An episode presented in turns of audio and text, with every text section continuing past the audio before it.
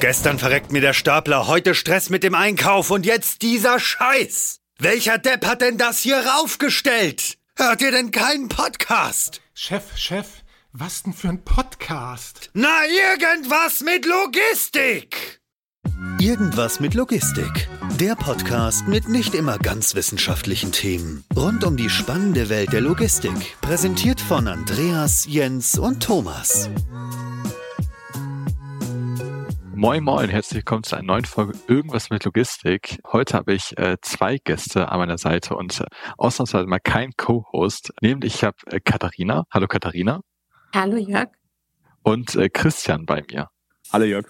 Wir sitzen auch so ein bisschen verteilt hier, äh, weil das auch ein Podcast, den wir mal ausnahmsweise auch vor Ort aufnehmen eigentlich mal eine seltene Ausnahme, aber ähm, auch mal wieder ganz schön, auch äh, rauszukommen und Leute zu treffen.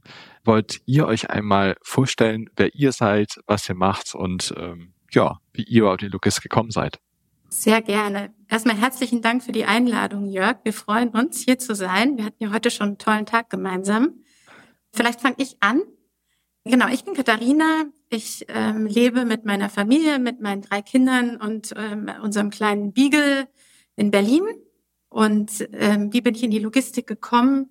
Ja, das ist eigentlich, habe ich das schon mit der Muttermilch bekommen, wenn man genau ist. Äh, meine Eltern waren beide äh, bei einem äh, großen Logistikdienstleister tätig und mein Vater dann auch noch bis zu seinem Berufsende. Ich habe deswegen viel Zeit am Frankfurter Flughafen verbracht und äh, Logistik war eigentlich immer da äh, in meinem Leben.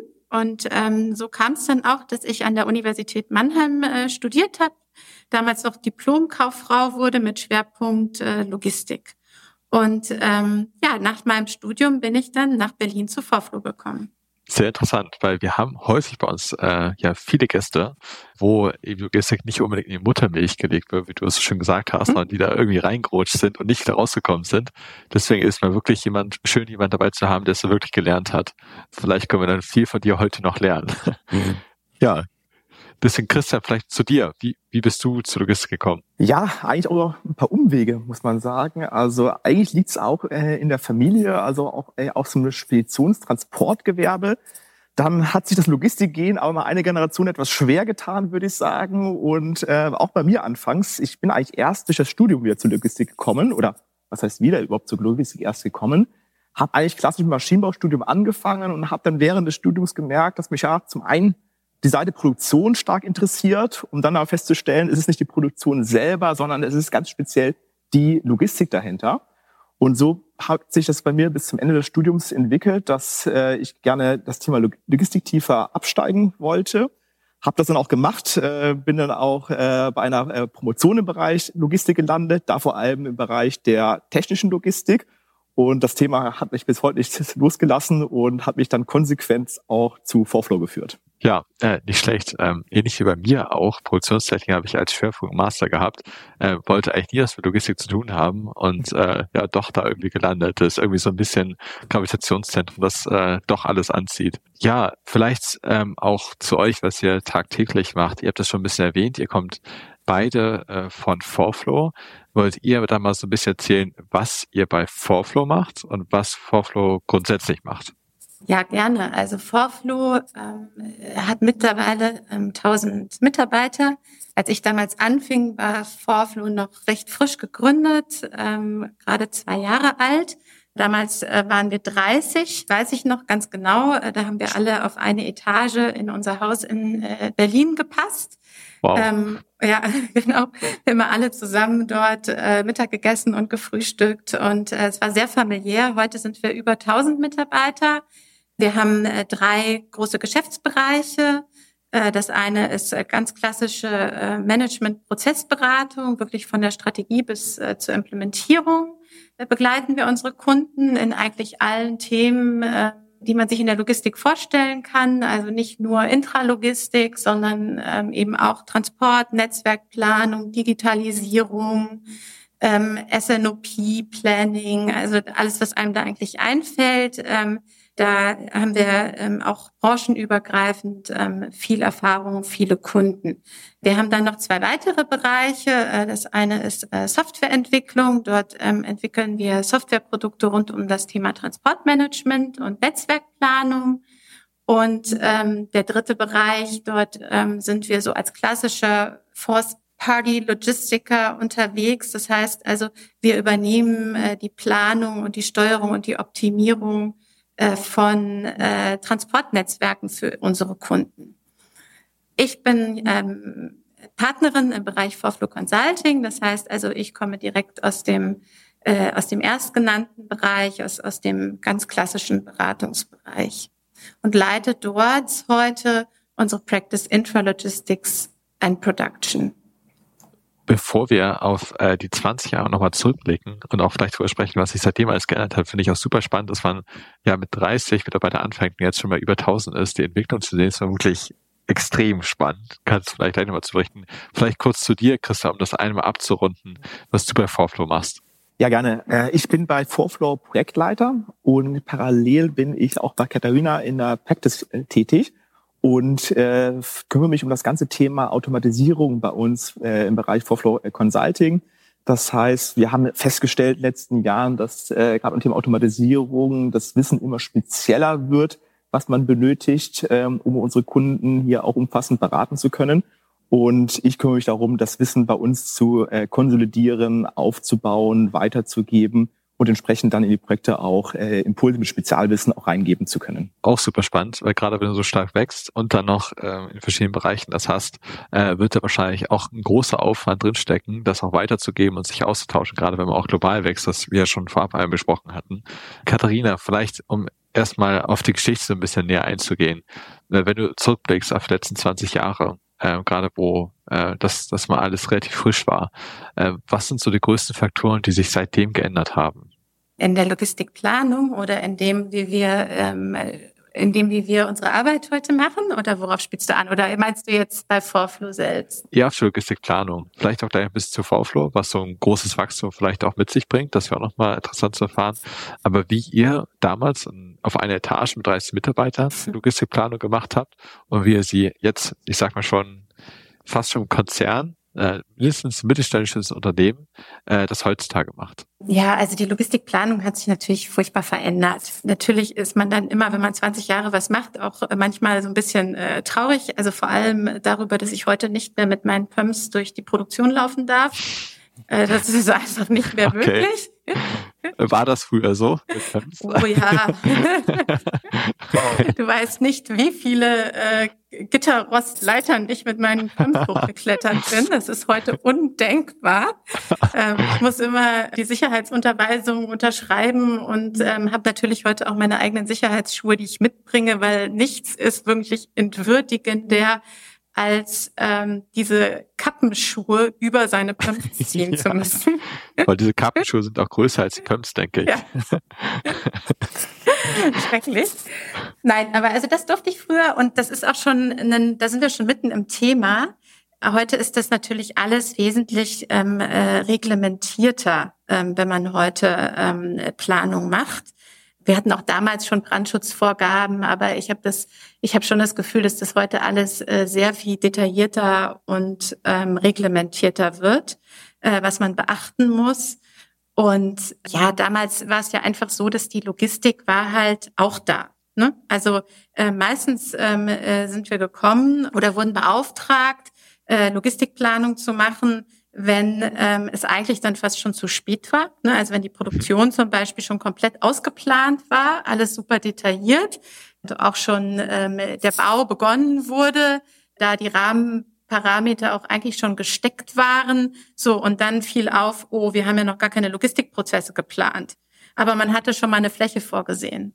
So, und ähm, dann wurden äh, wir beauftragt und dann sollten wir schauen, wie wir jetzt mit den Quadratmetern, die jetzt für die Logistik eingeplant waren, dann zurechtkommen und wie da dann alle Prozesse reinpassen. Und ähm, dann musste man erstmal schauen, ist überhaupt an alle Prozesse gedacht worden.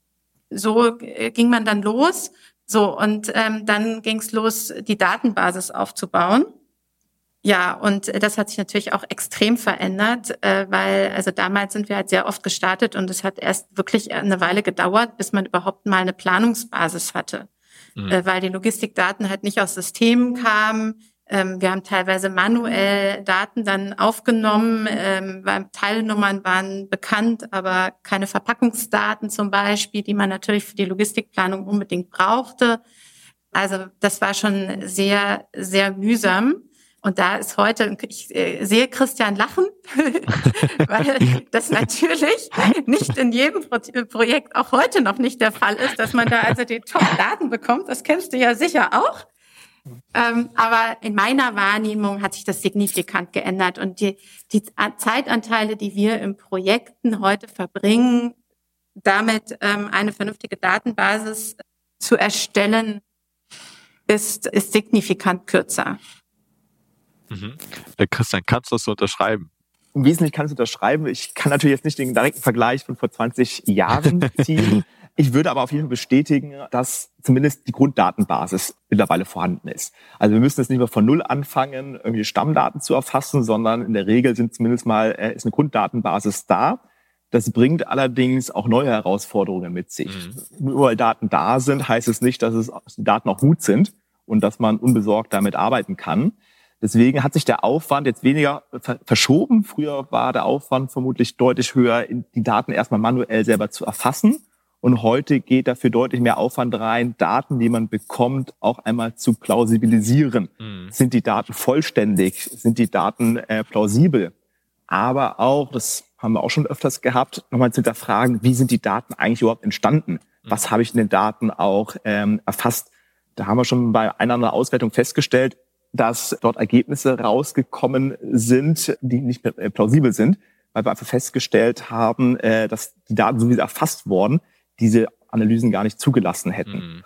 Und das ist einfach äh, ein Thema, wo heute mehr Zeit reingeht als früher, weil früher hat man selber erfasst, da wusste man, welche Daten, wie, wie die Daten zustande gekommen sind. Aber ich würde sagen, in Summe ist der Aufwand trotzdem geringer geworden, weil das Plausibilisieren weniger aufwendig ist, als erstmal die Daten von Grund auf neu zu erfassen. Ist auch die Frage, wie du dann, äh, wir hatten heute auch schon viel, wir hatten heute einen großen Tag, wo wir uns ja auch viel Technik angeguckt haben, hier im Tech Center.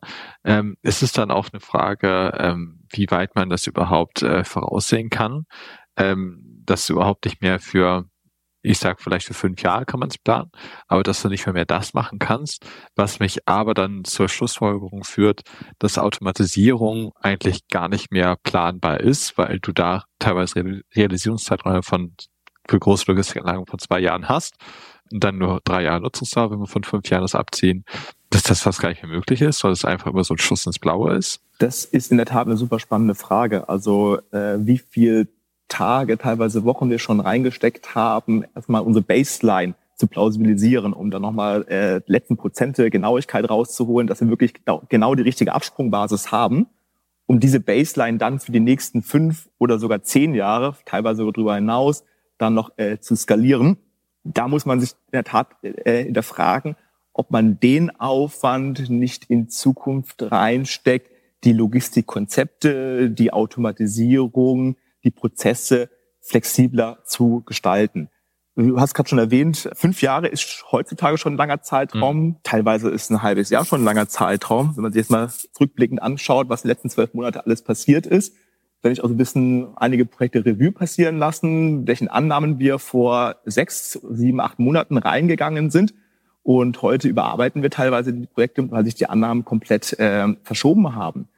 Und hätte man äh, damals vielleicht mehr Aufwand reingesteckt Richtung flexiblere Logistikkonzepte, anstatt ähm, relativ genau zu forecasten, wie sich die Bedarfe in Zukunft entwickeln, hätte man äh, da vielleicht einen höheren Mehrwert gehabt. Aber das ist eine Entwicklung gerade der letzten zwei, drei Jahre, die, glaube ich, jetzt auch äh, noch erstmal bei allen bewusst ankommen muss. Aber das ist auf jeden Fall äh, eine sehr, sehr äh, spannende Frage, in welche Richtung die Logistikplanung geht. Mhm äh, von genauen Forecasts hin eher zu flexiblen Konzepten.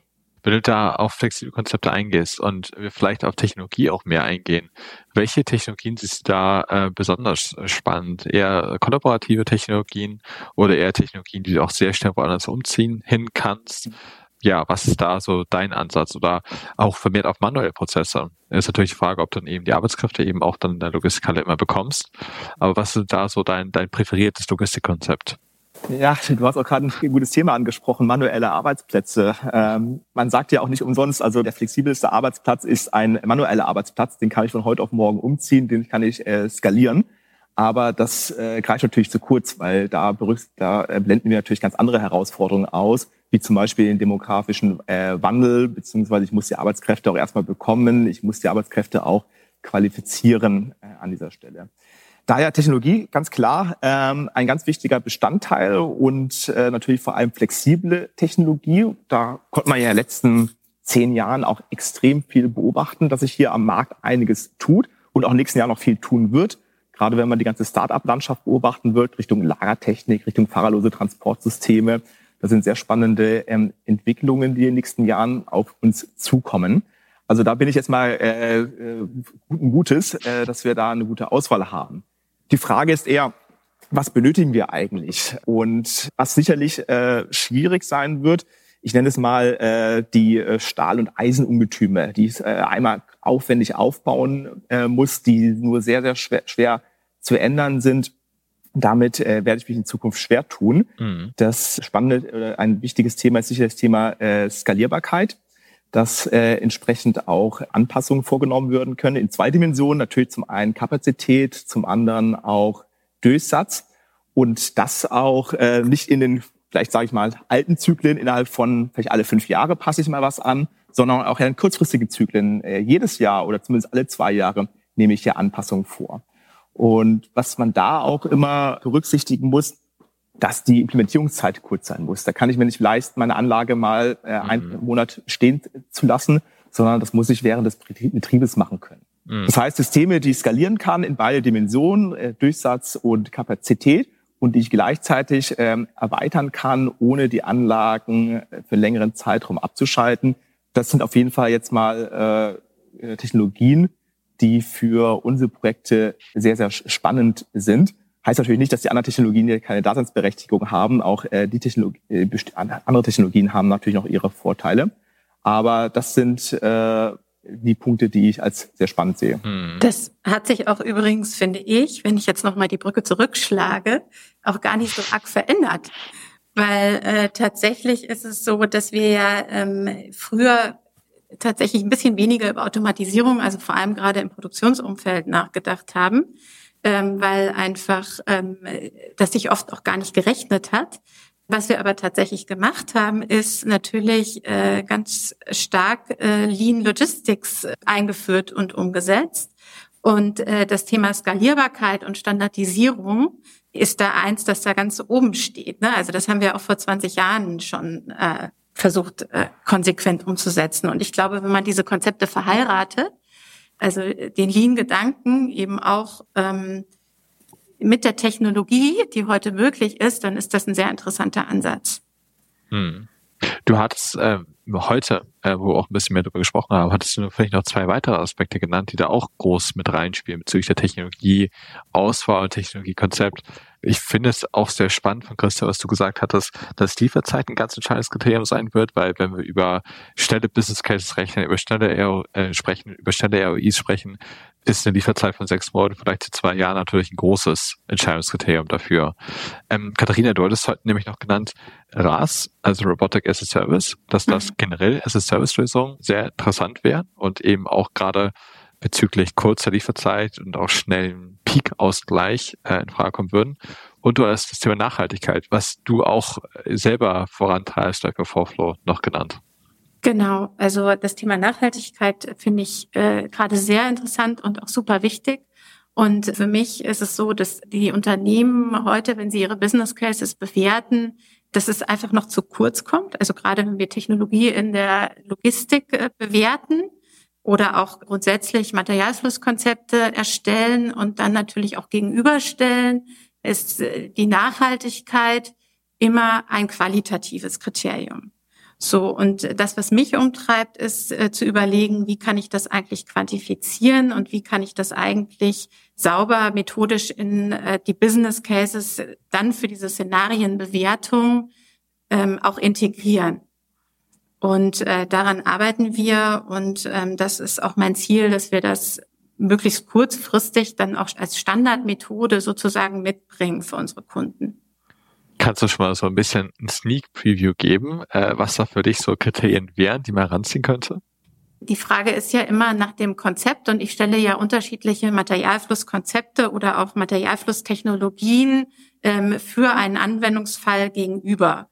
So, und äh, die Frage ist ja, was ist dann meine Nachhaltigkeitsbilanz? So, und äh, das kann Energie zum Beispiel sein, die man für ein Konzept braucht, äh, die ich dann äh, quantifizieren muss. Das kann aber auch natürlich äh, ähm, Richtung soziale Nachhaltigkeit gehen, also Ergonomieaspekte zum Beispiel, dass ich, äh, wenn ich die Tätigkeit manuell verrichte, dann natürlich auch ähm, vielleicht zu mehr Krankheitsfällen oder Ausfällen ähm, in der Belegschaft, dass es äh, zu mehr Ausfällen in der Belegschaft führt, weil ich einfach so eine hohe körperliche Belastung habe.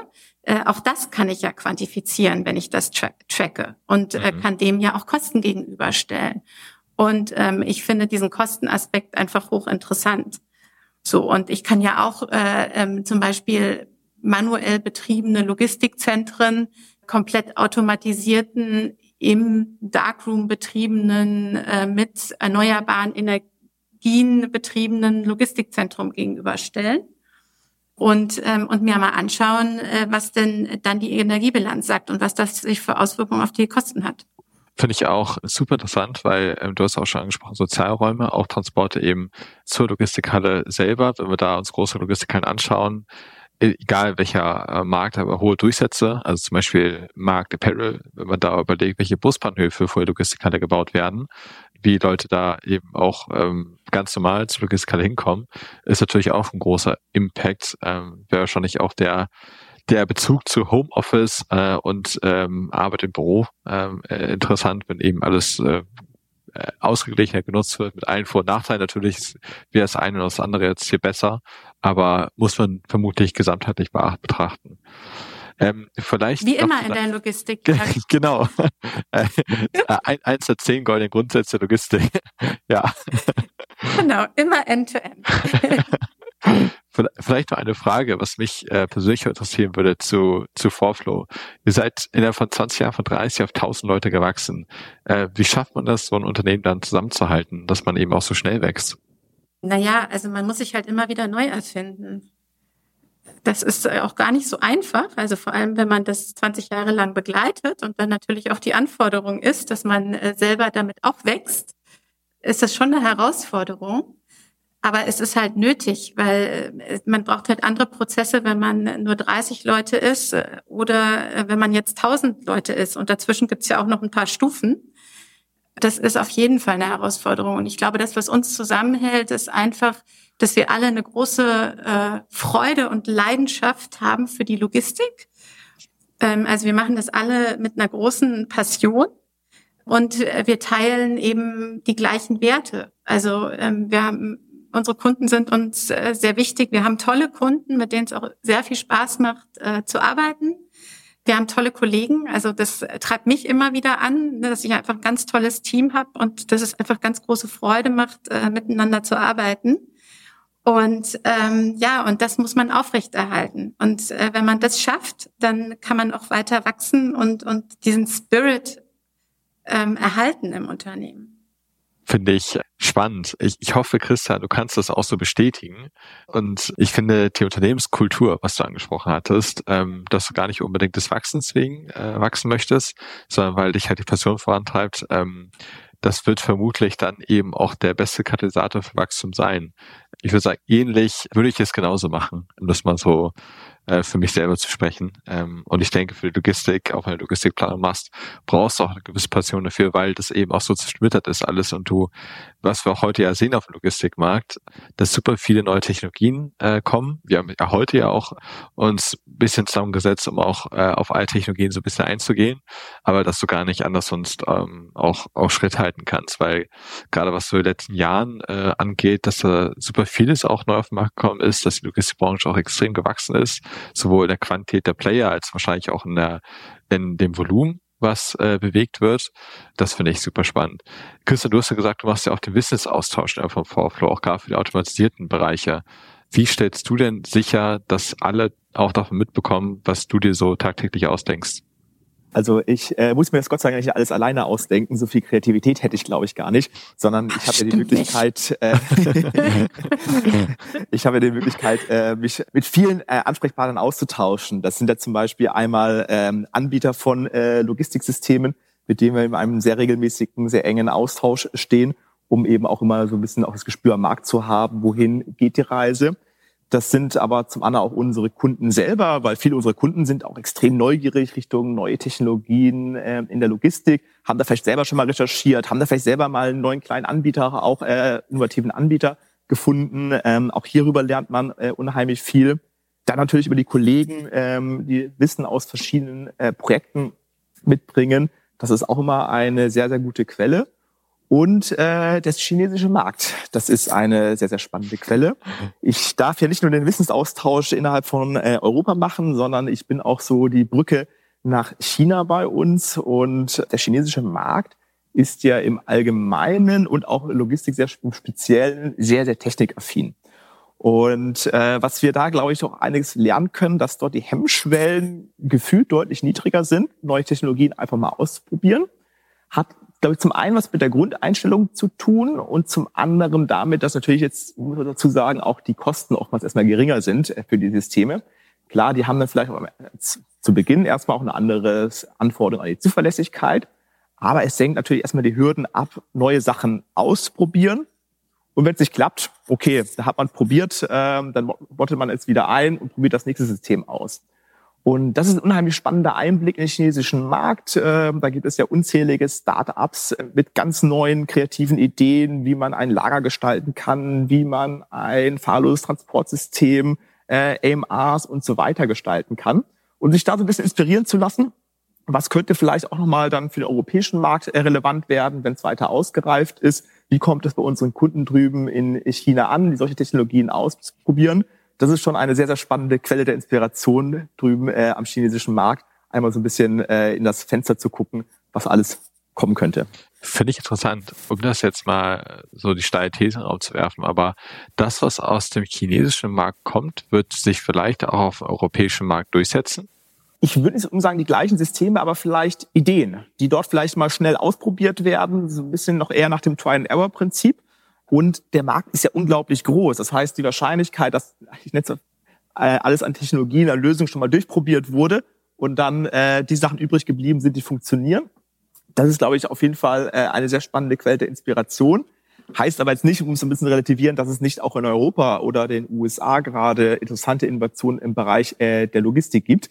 Aber wie gesagt, ist einfach ein unheimlich großer Markt in China drüben, unheimlich viele Player, sehr technikaffine Player auch und ähm, auch äh, ja sehr gut ausgebildete Fachkräfte, die es dort gibt, die einfach dazu führen. Klar, ich habe auch mein Ohr am amerikanischen Markt. Ähm, da sind auch andere Kollegen bei uns zuständig. Deswegen hier vor allem mein äh, exklusiver Blick auf den chinesischen Markt. Mhm. Ja, ich finde es interessant daher, weil die, die großen Logistikhersteller ähm, auch historisch gesehen ja eher aus dem europäischen Markt kommen und daher eher hier so, dass auch das Kompetenzzentrum bezüglich Innovation gesehen hätte. Aber es stimmt schon, gerade wenn wir auf ähm, flexible Lösungen schauen, ähm, ist natürlich ein großer Bereich aus dem asiatischen Markt. Ähm, Indien auch mit ein, zwei interessanten ja, Unternehmen, keine Startups sogar mehr, äh, große Unternehmen, die natürlich den europäischen Markt vordringen wollen. Wo siehst du denn da so die, die Unterschiede? Hat ähm, EMEA so, so oder haben die europäischen Anbieter so ein bisschen verpennt, äh, flexibel zu sein? Sind die einfach zu groß geworden? Obwohl es ja auch verschiedene Startups auch gibt, die ja auch interessante Technologien gerade auf den Markt gebracht haben. Waren es vielleicht die falschen? Nein. Also verschlafen äh, äh, kann ich auf gar keinen Fall äh, bestätigen. Es ist einfach ein anderer Ansatz, der allerdings auch sehr valide ist. Oftmals, was man in Unternehmen antrifft, ist, die Logistik muss funktionieren. Das ist so ein bisschen auch äh, fast mal fast die etwas undankbare Aufgabe in der Logistik. Äh, wenn die, wenn es in der Logistik knallt, wenn irgendwas nicht funktioniert, äh, dann gibt's Ärger. Und wenn die Logistik funktioniert äh, und alles läuft reibungslos, dann hat man das einfach erwartet. Aber dann gibt's sagen keine äh, Fleischsternchen in der Regel. Und ähm, aus dieser Denkweise ähm, kommt der europäische Markt ganz stark. Das heißt, ähm, ganz starker Fokus auf Zuverlässigkeit der Anlagen.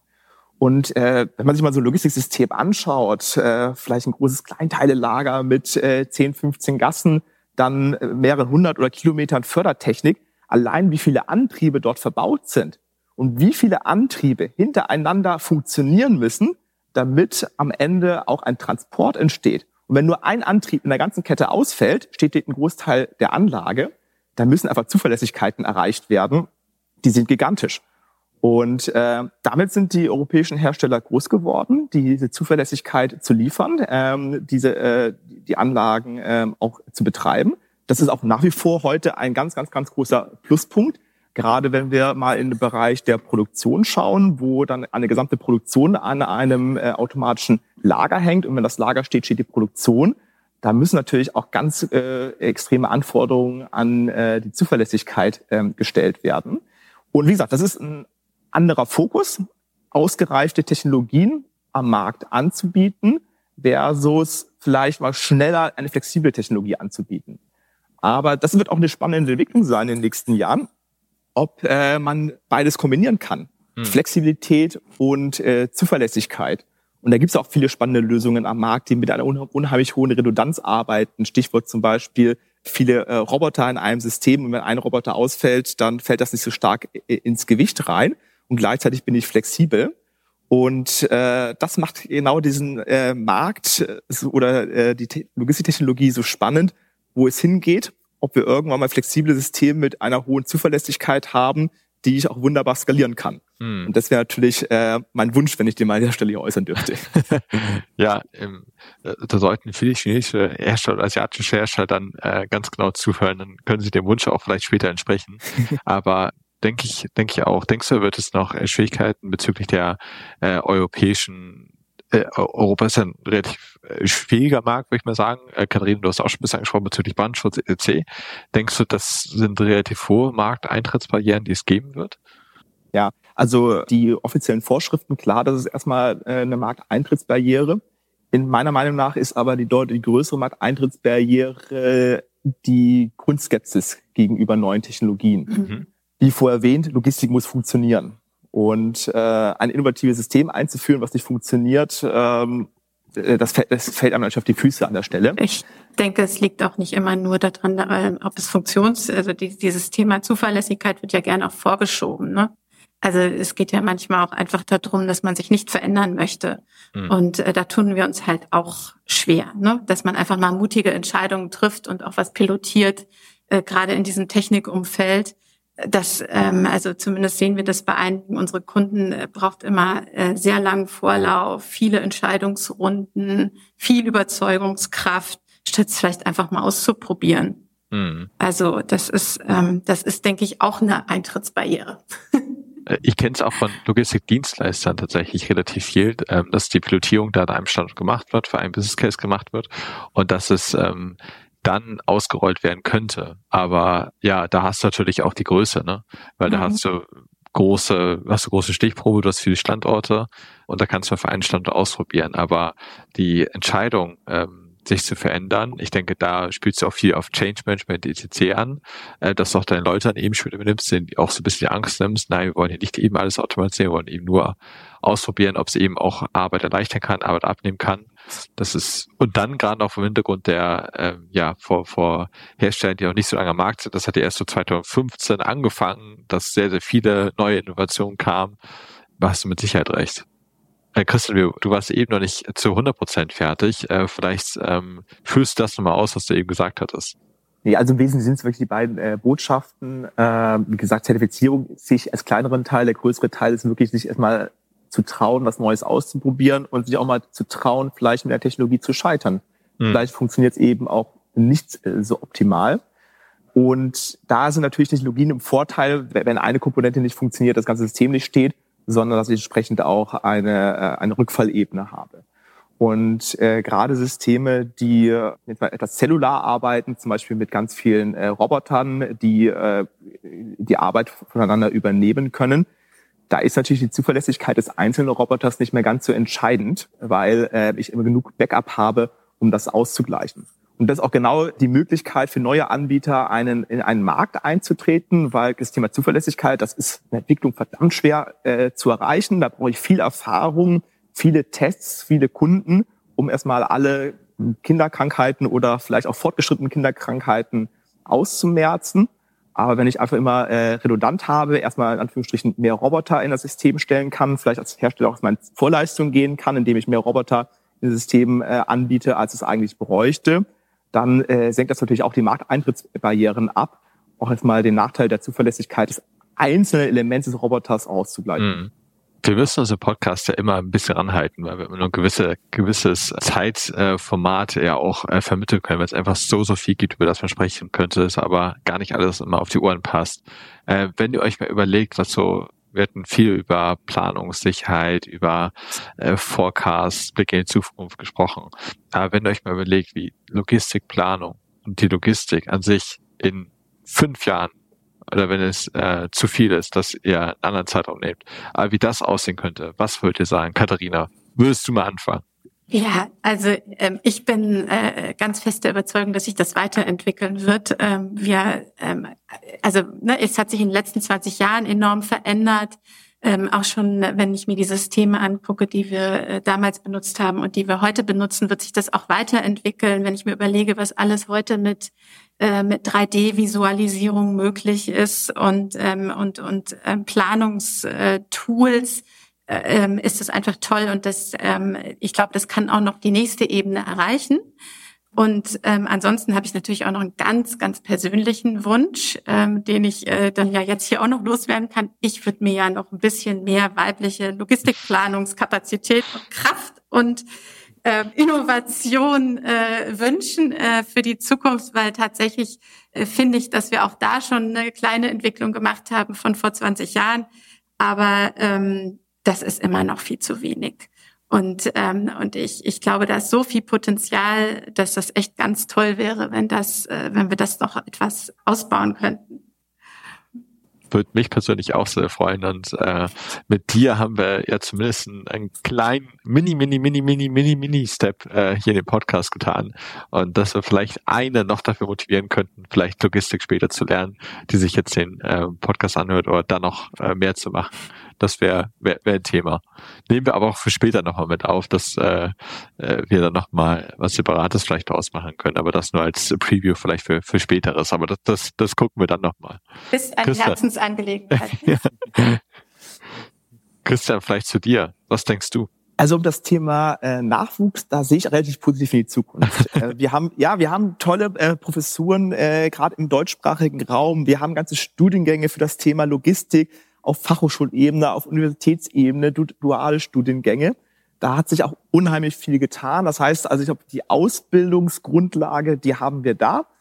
Wir, äh, ich kann so ein bisschen aus meiner eigenen Erfahrung berichten. Wir erfreuen uns immer größere Beliebtheit im Bereich der Logistik. Also äh, von ich habe halt so einen begrenzten Blick, aber die Studentenzahlen haben einen sehr positiven Verlauf genommen. Das heißt, von der Seite sehe ich mal äh, sehr positiv in die Zukunft.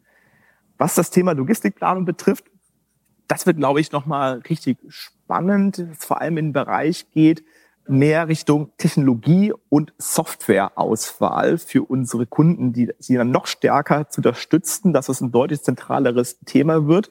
Und zwar Technologie und Software, mit denen sie flexibel ihre Anforderungen in Zukunft auch meistern können. Und weniger äh, der Blick in die Vergangenheit, sondern mehr der Blick in die Zukunft und wie kann ich ihnen mit Technologie und Software dann am besten die Anforderungen erfüllen. Das ist jetzt meine Prognose, was immer stärker in den Fokus rücken wird würde ich beides ähm, auch unterschreiben. Und äh, ich hoffe, dass sowohl Nachwuchs als eben die komplexe Logistikplanung beides gelöst wird. Ähm, und ähm, da sind wir auch ein bisschen selber immer äh, daran beteiligt, dass wir das eben ändern. Deswegen ähm, würde ich vielen, vielen Dank euch beiden sagen, dass ihr heute dabei wart. Äh, war sehr, sehr spannend. Auch einiges selber noch wieder gelernt. Und äh, ja, deswegen danke euch beiden. Vielen Dank für die Einladung, Jörg. Ja, vielen Dank. Hat viel Spaß gemacht.